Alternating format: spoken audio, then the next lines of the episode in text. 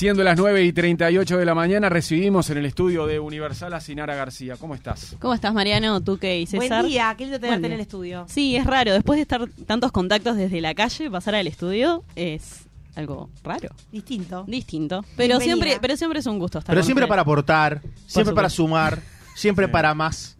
Por Eh, supuesto. Esta vez abordaste un tema que nosotros, por lo general, solemos preguntarle a integrantes del sindicato policial, ¿no? Cada vez que hablamos con ellos, si están teniendo efectivamente un, un buen tratamiento psicológico, ¿no? Si, si se los atiende en ese sentido como policías. A los policías. Exacto. Bueno, eh, en esta ocasión el informe que preparamos para Punto de Encuentro tiene que ver con la salud mental en los efectivos policiales. Eh, surge como una inquietud también de, de ver qué es lo que se viene haciendo, ya que es una temática que no es nueva, es algo que ya se viene hablando, como ustedes bien mencionaban. Eh, y sí estuvimos hablando con eh, representantes del sindicato y también con otras voces para siempre hacer un, un informe que abarque todas las, las puntas, ¿no? Yo siempre pienso en esos eh, policías, por lo general jóvenes, a los que les toca ver escenas terroríficas que seguramente te acompañan por toda la vida, ¿no? Y pienso en el último ejemplo de los dos policías, una mujer y un hombre, jóvenes ambos, que fueron los primeros que tuvieron que ingresar a la casa ahí de Soriano y Ejido cuando vieron que un hombre había asesinado a sus dos hijos chiquitos y vieron a los niños fallecidos matados por el padre. O sea, eso y eran los dos jóvenes. Cada vez que hablamos con alguien del sindicato nos decían que les venían haciendo un acompañamiento, pues la verdad, eh, eh, pero yo me imagino que hasta llegás al punto de querer renunciar, decir, bueno, esto no es para mí. Yo no estudié para, para ver esto, Sí. para ser policía. Exacto. Eh, Lo que pasa es que también hay un tema de que sí, hay una formación, claramente, pero a veces, bueno, la realidad supera lo que a vos te pueden enseñar también, ¿no? Eh, Claro. Estamos hablando de, bueno, vos ponías ese ejemplo. Un horror, ¿no? El peor ejemplo es ese. Bueno, el informe eh, que va a estar colgado en la web de, de la, de la radio, en 970universal.com, arranca con, un, con una especie de crónica, ¿no? Contando uno de los, eh, bueno, eh, una de las situaciones que uno de los efectivos con los cuales conversamos, con Roberto, que obviamente le cambiamos el nombre para preservar su identidad, nos comentaba que era, bueno, le tocó ir a una casa de una mujer que estaba desaparecida hace días, y bueno, lo primero que se hace es ir a la casa a ver qué pasó. Cuando efectivamente logran romper la puerta e ingresar, la mujer hacía una semana que estaba muerta y te podés imaginar la, el, el cuerpo en las condiciones que Sí, la estaba. ¿no? descomposición. La descomposición, el, El olor, olor. eh, el, el color del cuerpo. Bueno, está más detallado en el informe si después lo quieren leer. Pero sí, son imágenes que te acompañan eh, para siempre. Hay situaciones, o sea, estamos hablando.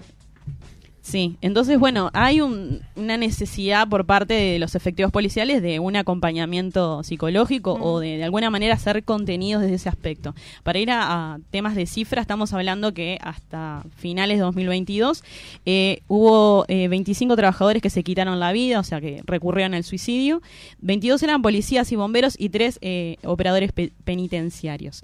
¿tá? Sí hay una necesidad de aclarar que más allá de lo que es el trabajo, hay unos factores que son eh, bastante eh, reincidentes en el tema que tiene que ver con el estrés, el hostigamiento y el acoso laboral que suelen sufrir los efectivos policiales. Nosotros estuvimos hablando con Gustavo Álvarez, que es psicólogo forense, y él nos hablaba un poco de, de de un concepto que es importante abarcar, que tiene que ver con la imprevisibilidad. ¿Qué es esto? Bueno, nosotros como trabajadores todos tenemos eh, factores que pueden salirse de, de- de lo normal en nuestra Sí, rutina, bueno, ¿no? en periodismo puede pasar, por ejemplo, ¿no? Puede pasar. Vos vas a cubrir algo, puede pasar algo que está fuera de lo que vos este, estimás que puede suceder.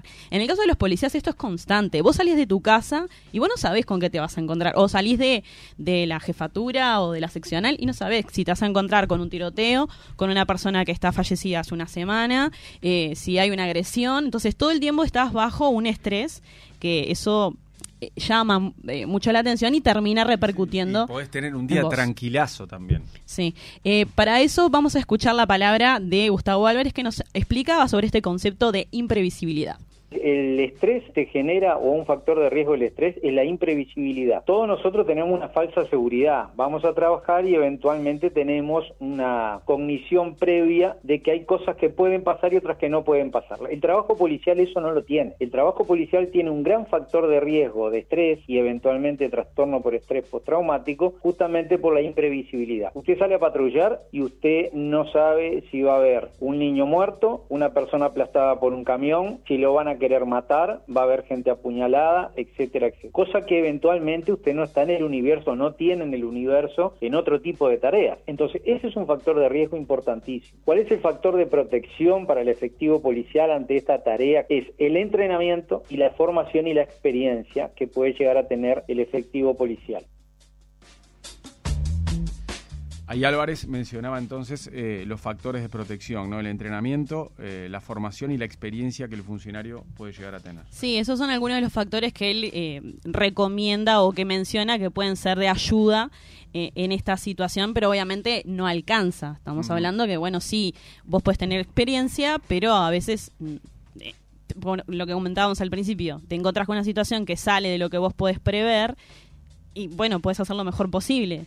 Sí, sí, ahí depende, ahí pasa a depender de, de, lo que sos tú como, como ser humano, ¿no? Más allá de tu experiencia, mm. cómo te enfrentas ante ciertas situaciones. Como se dice mal, eh, el estómago que tengas para, para enfrentar. ¿Qué tipo de coraza de tu coraza. Para encarar esas cosas. Sí, mm. eh, por eso estuvimos hablando con Roberto, yo lo mencionaba hace unos minutos, que es un, es un efectivo policial. Obviamente cambiamos su nombre para preservar su identidad, porque también eh, estás hablando de tu labor y para no tener problemas, le agradecemos que haya querido brindar su testimonio y vamos a escuchar cómo lo vive él desde su labor como agente policial. Ahora no tanto, pero al principio es como que vos tenés una percepción de lo que es la policía y de lo que puede ser tu trabajo y después te encontrás con otra realidad. Entonces es como que al primero es como que es mucha información junta que vos tenés que empezar a asimilar y en esos momentos como que también va la cabeza cada uno. Hay algunos que no les importa nada y es como que lo toman lo más natural. Hay otros que nos afecta de otra manera porque de repente tenemos hijos, o tenés una abuela que es una anciana, entonces vos decís, yo no quiero que mi abuela se ponga así, o le pase esto, o pase lo otro, en accidente de tránsito cuando hay menores, y es todo que tenés que vos tratar de ser lo más frío posible, tener la cabeza lo más fría posible, porque si te descontrolás es peor para la víctima, de sea el hecho que sea, y mismo para vos y para tus compañeros cuando estoy en un procedimiento no velo solo por mi seguridad, sino por la seguridad de mis compañeros. Entonces, imagínate que yo me descontrole, que me tienen que atender a mí y tienen que atender a los demás. Y lo mismo pasa con otros compañeros. Es decir, tenemos que tratar siempre de tener la cabeza fría y pensar, ¿viste?, para que los procedimientos salgan. Entonces te pasa que llega un momento o llegas a tu casa y llega un momento y decís, pucha, todo lo que pasó hoy. Y te sentás y no lo puedes creer. Y la cabeza es como que te, todo el tiempo te está trabajando impresionante cómo humaniza algo, como nos ponen ejemplos, cosas que, obviamente que viven a diario y que a veces ni siquiera nos imaginamos. Pero ¿qué ocurre si ese estrés se sale de control? ¿Qué es lo que pasa en esos casos? Bueno, en ese caso, eh, hablando con, con Álvarez, que, que además fue un, eh, una persona que dio bastantes detalles, tuvimos que, bueno, este, como que acortar un poco la información que nos dio, eh, que él decía que eh, el estrés igual no es malo, porque es lo que te ayuda a sobrevivir, si no, digo, no, duraríamos ni, ni, dos días en, el planeta Tierra. Pero cuando eso ya es, es constante, hay un quiebre en el aparato psicológico en el aparato psíquico, perdón. Entonces, claro, eh, ya no tomas las mismas decisiones, no puedes ver las situaciones de la misma forma. Entonces, eso pierdes claridad. Exactamente, perdés claridad. Eso de, tener la cabeza fría es imposible. Situaciones que vos resolvías antes, a lo mejor ya no los puedes resolver de la misma manera. Además, es un trabajo tan dinámico y que los expone a situaciones a veces tan simples como algo menor que pueda pasar. choque, Claro, no quiero poner ejemplo porque a veces uno dice simple y capaz que para la persona involucrada cambia la, vida para siempre. Capaz que es muy importante. No, te entiendo, pero, hay casos más leves y casos más eh, graves. me, robaron, yo me, sé, me robaron los documentos, termina siendo una situación simple en la vida o el típico choque al que va la policía y es un choque sin lesionado. Claro, pero puede estar complicado porque a vos te, complicó la vida, te complicó no tener plata para el arreglo. Claro, pero no te cambió para siempre. No, por supuesto, pero de las cosas más simples, como quizá puede llegar teóricamente a hacer eso porque no me gusta para no, para no dejar de ser empático con el otro y hay cosas más graves. El policía todos los días va sin saber con qué se va a encontrar. Exacto. O sea, es realmente difícil entrenarse para algo que puede ser todo algo muy simple, todo el día, toda una semana, o tener un día realmente traumático. Exacto. Él ponía el ejemplo Mariano, él ponía otro ejemplo de accidentes cuando hay niños involucrados. Es complejo. Sí, por eso eh, vamos a, escuchar a Gustavo Álvarez hablando sobre este factor que, que estamos hablando, que es el estrés postraumático. El trastorno por estrés postraumático es el quiebre, es cuando el aparato psíquico de la persona llega a un punto en el cual ya no puede dar respuesta a una situación de estrés o de alto estrés agudo o de una continuación de situaciones estresantes crónicas. Ahí quiebra el aparato psíquico y no puede dar respuesta y ahí es donde se cae en la enfermedad, que no necesariamente es a nivel psíquico. Piense usted, por ejemplo, que un policía penitenciario está expuesto durante una semana, una semana cerrada, por ejemplo, gente que vive en el interior, o sea, está una semana separada de la familia, y está en un ambiente totalmente hostil. Y adentro de una cárcel se ve cualquier cosa. Muchos de estos factores de no estar presente generan un estrés que puede ser, reitero, mayor consumo de tabaco, mayor consumo de alcohol, situaciones de trastorno por estrés postraumático, sintomatología psicológica, emocional, aversión a ir a trabajo o no poder sostener situaciones que antes sí podían sostener, Sinara, ¿qué dice el sindicato policial CISPOM? ¿Hablaste con la vicepresidenta? Exacto, estuvimos hablando con Patricia Noy eh, sobre, bueno, cómo lo están viviendo ellos o qué eh, iniciativas están tomando al respecto de lo que tiene que ver con salud mental en efectivos policiales. Ella, bueno, en primera instancia eh, manifestaba su disconformidad con las autoridades porque, como mencionamos al principio, es un tema que ya viene de hace tiempo y que no, desde las autoridades no se presentan acciones preventivas eh, para obviamente atacar realmente el tema. Por esa razón, desde el sindicato policial se presentó un proyecto eh, que tiene que ver con salud mental y prevención del suicidio al Ministerio del Interior, que fue redactado con especialistas para, bueno, empezar a, tomar acción sobre este tema. A partir de esa em, reivindicación, bueno, dentro del Ministerio del Interior se creó una comisión, o sea, una comisión de salud mental, de la cual sí forma parte, eh, y en primera instancia es lo que ella dice que uno de los primeros pasos que se puede dar, que están tratando de que se, obviamente se, se efectivice, vamos a decirlo así, es la implementación de un psicólogo permanente en la puerta de ingreso en la emergencia del hospital policial. Porque sucede que, claro, claro ya cuando llegas estás desbordado y ella siempre menciona que hay un tema de que vos, por ejemplo, vas a pedir a un psicólogo y te dan pase de acá a dos meses, en realidad. Y bueno, capaz que de acá a dos meses, claro de acá a dos meses pasaron mil cosas, ¿entendés? Entonces, puedo estar mejor o puedo estar mucho peor, pero lo necesito ahora. O no llegar directamente a la consulta. Eh, entonces, bueno, eh, si bien eh, hay acciones, están tomando acciones, todavía hay está bastante lento en el proceder. Así que vamos a escuchar a Patricia en lo que tiene que ver con el proyecto que se presentó una de las reivindicaciones nuestras del sindicato, que inclusive nosotros presentamos un proyecto que, trata justamente sobre la prevención del suicidio en la policía este, y salud mental, ya que consideramos que no hay no hay un seguimiento, o sea, no hay algo preventivo, no hay una contención. Eh, nosotros no tenemos eh, periódicamente o cada tres meses o seis meses que tengamos una consulta, o sea, que no es que, eh, porque consideramos más allá de que hoy en día capaz que los compañeros se animan más a consultar, pero también tenemos la problemática que de repente van a una puerta de emergencia porque ya están totalmente desbordados, se van con un pase para un psicólogo capaz que para dos meses. Pero más allá de eso también consideremos que tiene que haber un seguimiento y una contención capaz que, que no sea voluntaria, sino que sea obligatoria, ¿verdad? O sea, que cada tanto tiempo eh, los compañeros tengan que ir a una consulta para realmente ver eh, su psiquis si, si, si está bien o, las situaciones que han vivido eh, los van desestabilizando, porque no es solamente la tarea propia de la función, sino que todos los policías somos seres humanos como cualquier persona que tenemos los mismos problemas familiares, económicos y demás. Siempre hay un temor en los policías y es que les retiren el arma. ¿Qué significa, señora, para un efectivo que se la saquen? Bueno, justamente eh, el arma es como eh, algo muy importante en la labor y según lo que nos explicaba Álvarez, eh, el, psicólogo forense, el psicólogo forense, es que eso significaría un signo de debilidad. Es como que a vos te despojen de... te dejaron más vulnerable. Es arma, literal. Entonces hay una como un temor a ir a consultar o a ir a manifestar qué es lo que te está pasando, porque bueno, ah, entonces vos no estás bien, perfecto, te saco, el arma. Entonces también ahí implica eh, modificaciones en tu, trabajo. Vos no vas a poder salir a la calle o si laburo administrativo. Exacto. Entonces hay todo un trastoque en lo que es la, la, labor. Entonces, de alguna manera también tiene que ver con las presiones que recibe ese agente policial, es decir, bueno, cómo lo ven sus pares y cómo lo ven sus superiores, ¿no? Eh, Patricia Noy nos explicaba que a veces eh, están esos discursos un poco retrógrados, decir, ah, enfrentar los problemas como hombre, o no sea, flojito, como minimizar realmente lo que le está pasando a esa persona, ¿no?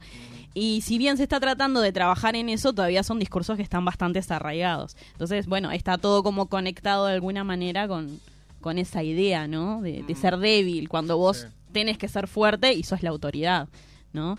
Em, hablando de este tema y conectándolo, eh, hablamos con Roberto y él nos planteaba también que tiene una desilusión por parte de lo que es eh, la labor y por parte a las autoridades, ¿no? Hablando de esto de que eh, yo te digo, hace esto de una manera, ¿no? Yo soy tu superior, tu, soy el comisario, lo que sea, y te digo, bueno, enfrentarlo de esta manera, hacerlo así, así. Y después él ponía un ejemplo de que está desilusionado porque hay un discurso moralista por parte de los altos cargos y él lo comparaba con los últimos hechos judiciales, como el caso de Alejandro Astesiano y sus vínculos con la policía, que para él queda muy claro que se dice una cosa y se hace otra, ¿no? Eh, entonces, bueno, vamos a escuchar su, su opinión al respecto sobre lo que está pasando también dentro del cuerpo policial. Y es fácil, es decir, vos, vos sos un número, vos tenés un número, ¿no? A vos te pasa algo y sacan ese número y ponen otro. No es, ah, pobre policía, le pasó, vamos a ver en qué lo podemos ayudar. O, no, si no viene, si no viene una ayuda por parte de tus compañeros o por parte de algún superior en especial que se pone la mano en el corazón o porque te conoce, tenés un relacionamiento, el ministerio no te da nada, las autoridades no te dan nada. Vos tenés un problema y no te llama ni el ministro ni un asesor del ministro a ver qué te pasó. Pero cuando te tienen que juzgar, el ministro es el primero que pone la firma. Le llega el papelito, pone la firma, capaz que ni lo lee, pero él pone la firma y ahí ejecutan a Milico. Nosotros decimos Milico porque nos tratamos así, es decir, para muchos es despectivo, pero para otros este, nos decimos milico. Entonces, de la boca para afuera, la prensa sí nos dan un apoyo bárbaro, pero después en la realidad es totalmente diferente. Sinara, eh, ¿tú intentaste comunicarte con gente del Ministerio del Interior para hablar de este tema? Sí, me, obviamente en esto que siempre hablamos de tener todas las, perspectivas y las voces, y obviamente habiendo hablado con Roberto en esta ocasión de, cómo él veía el, accionar del Ministerio del Interior y también la, palabra de Patricia Noy, eh, intentamos comunicarnos con el Ministerio y estamos esperando respuesta todavía. No, Nadie, nadie quiso hablar del tema, obviamente de lo que es la salud mental y después las repercusiones que fuimos teniendo a lo largo de la investigación y el ministerio no se quiso pronunciar al respecto, así que bueno, continuamos adelante con, con la investigación. Eh, nada, comentar eso, de que, bueno, el ministerio no se quiso manifestar, y a su vez, bueno, ¿cuáles serían las salidas para, bueno, esta situación? En principio, apostar a lo que es la contención familiar, eh, lo que son la contención por parte de instituciones y también de la sociedad, ¿no? Que también eh, a veces hay como una lucha entre, bueno, cómo vemos a la policía también, ¿no? Digo, si son enemigos o, o, si es alguien que realmente vela por nuestra seguridad, ¿no? Entonces, si es... Eh, desde ese lugar a veces es muy complicado que la persona, bueno, pueda sentir que está desarrollando su trabajo correctamente o para quien lo está desarrollando también, ¿no? Se entiende. Eh, hay, una, hay un concepto importante que esto lo, lo conversábamos con Gustavo Álvarez, que él nos hablaba de lo que que es bajar el interruptor. ¿Qué quiere decir eso? Eso que bajar el interruptor es decir, vos ahora estás con nosotros conduciendo el, eh, el programa, perdón, acá en Universal, te vas al informativo, a Canal 10 o a donde sea, y bueno, después termina tu jornada laboral y seguís tu vida. Claro. Para ellos es imposible apagar el sistema, decir, bueno, terminaron mis eh, horas y me voy a mi casa y sigo mi vida. Porque vos venís con todo ese estrés que hablábamos. Esa carga. Esa carga que es imposible que vos digas, bueno, dejo los problemas eh, fuera de, mi casa. Ir de 100 a 0 no se puede. Sí, incluso, bueno, Álvarez nos hablaba de que, a diferencia incluso de otros eh, funcionarios eh, de las armas, eh, el policía está en, en, eventual combate todo el tiempo. No es lo mismo que alguien de, que está en, la Armada o, o, en, otras, en otras instituciones. El policía sale todos los días a combatir, entre comillas. está, más en acción. Exacto. Exacto. Eh, queremos escuchar entonces la palabra de Gustavo Álvarez, que explica un poco sobre la labor y el impacto de los químicos también en el cuerpo de la persona al estar todo el tiempo en la calle el funcionario policial, a diferencia de otros profesionales de las armas, como puede ser el ejército, la armada, la fuerza aérea, están en combate todos los días o están en la eventualidad del combate todos los días, pongámoslo de esta manera. La presión, aunque no lo asienta el funcionario policial, está y existe. El poder bajar el interruptor y después de haber estado ingresando a una situación de riesgo donde me tiraron tres tiros y no me mataron por muy poquito. Llego a casa, apago el interruptor y voy a jugar con mi hijo, con mi hija o con mi nieta o con mi nieto. Al principio fácil, después ya no lo es. Es como que usted le pide a un boxeador que después de haber tenido una pelea a las 8 de la noche, ocho y media está en la casa eh, tranquilamente tomando una cerveza y bromeando con la señora y con el hijo. No, no lo va a hacer, porque el torrente o la, la cantidad de sustancias que tiene adentro del flujo sanguíneo no se lo va a permitir. El boxeador pelea una vez por mes, una vez cada dos meses. El policía sale todos los días. Clarísimo, sí, sí, sí. Los componentes químicos que genera el propio organismo, digamos. Exacto. eso te referías tú. Sí, eso lo, obviamente Gustavo eh, Álvarez lo explicaba mucho mejor. Eh, sí, que es imposible que vos, tipo, hagas un, cambio de, chip ahí y acá nada pasó. Capaz que hay rutinas y jornadas y jornadas, ¿no? Hay días que capaz que sí lo pueden hacer porque son más más livianas, por llamarlo de alguna manera, y hay otras que capaz que no. Sí. Eh, Roberto nos explicaba, le preguntábamos al respecto, y él nos explicaba que él sentía una sobreexcitación, que eso eh, de alguna manera terminó repercutiendo en, su familia, porque bueno, él nos contaba que, que gracias a la policía él perdió a su familia. Digo, porque no podía dejar de hablar del tema, volvió a su casa. Gracias, entre comillas. Claro, entre comillas, ¿no? Digo, es una ironía. Pero claro, es como no podés despegarte de lo que es tu labor y todo lo que cargas con eso. Entonces nos gustaría escuchar su palabra desde de primera mano para que nos explique, bueno, cómo lo sentía él y cómo terminó repercutiendo. Cuando yo ingresé a la policía era casado, tenía mi familia, bueno, mis hijos, y, y era como que yo llegaba eh, muy acelerado mi casa. Este, bueno, yo gracias a la policía, por decirlo de alguna manera, lo que te decía hoy, perdí mi familia, porque es una realidad. Y este, y, eran, era llegar a casa y era hablar todo el tiempo de trabajo, porque llegaba con una sobreexcitación y quería estar todo el tiempo hablando y tal, y la que en aquel entonces era mi mujer, bueno, me escuchaba y todo, y había y había veces que llevaba el trabajo a casa. Y eso desbordó mucho y generó muchos problemas, porque yo de repente eh, le hablaba a mi familia como hablaba eh, en la jerga policial. Y eso generó muchos problemas. Sí. Femenina, masculino, o, le, o le hablas mal y, me decían, che, mirá que tus hijos no son unos pichi, o mirá que fulano no es un pichi, no le hables así pero es como que lo tomás tan tuyo al principio, eso dentro del ámbito familiar te genera problemas. Por eso eh, te digo que sé que cuesta, tengo, tengo una conocida que todo el tiempo te habla en clave policial. Te estás hablando por mensaje con ella hasta el día de hoy y lleva 10 años de policía. ¿Y Roberto ha pensado en abandonar esta profesión? Bueno, sí, le, consultamos porque, bueno, suele ser tan estresante y, tan movilizador. Y, y, él lo que nos decía que si hoy por hoy consigue un trabajo que equipar el sueldo que tiene la policía, sí lo dejaría porque ellos están eh, en una línea eh, constantemente. Igual eso, eso uh, pasa en muchos oficios, ¿no? Yo conozco muchos trabajadores que dicen, si yo consigo algo que me equipare el sueldo que gano acá, o bueno, o un poquito más por supuesto, me voy. Claro, pero eso te lleva un nivel de desgaste de, no querer más estar donde estás. O sea, solo, solo, solo si te pasa eso, dices esto. Sí, es lo que decía, bueno, a nosotros nos puede pasar como cualquier trabajador, decir, bueno, mira, no estoy disconforme con esto, capaz que me busco por otro lado. Pero en este caso, más allá de, de, lo que es meramente monetario, o sea, de lo que tiene que ver con el sueldo, también es un tema de que estás todo el tiempo evaluando si vale la pena perder tu vida. Es lo que quieres es mejorar su calidad de vida. Exacto, perder tu vida por esto, porque me dice, estamos en una línea fina en el medio, con un pie para un lado y con el pie para el otro. Donde vos hagas un mal movimiento o lo que sea, estás entre la muerte o la cárcel. ¿Entendés? Entonces él explicaba eso, que bueno, que más allá de todo, como cualquier eh, compañero o cualquier eh, policía, lo que ellos quieren es terminar sus horas de trabajo y volver a su casa.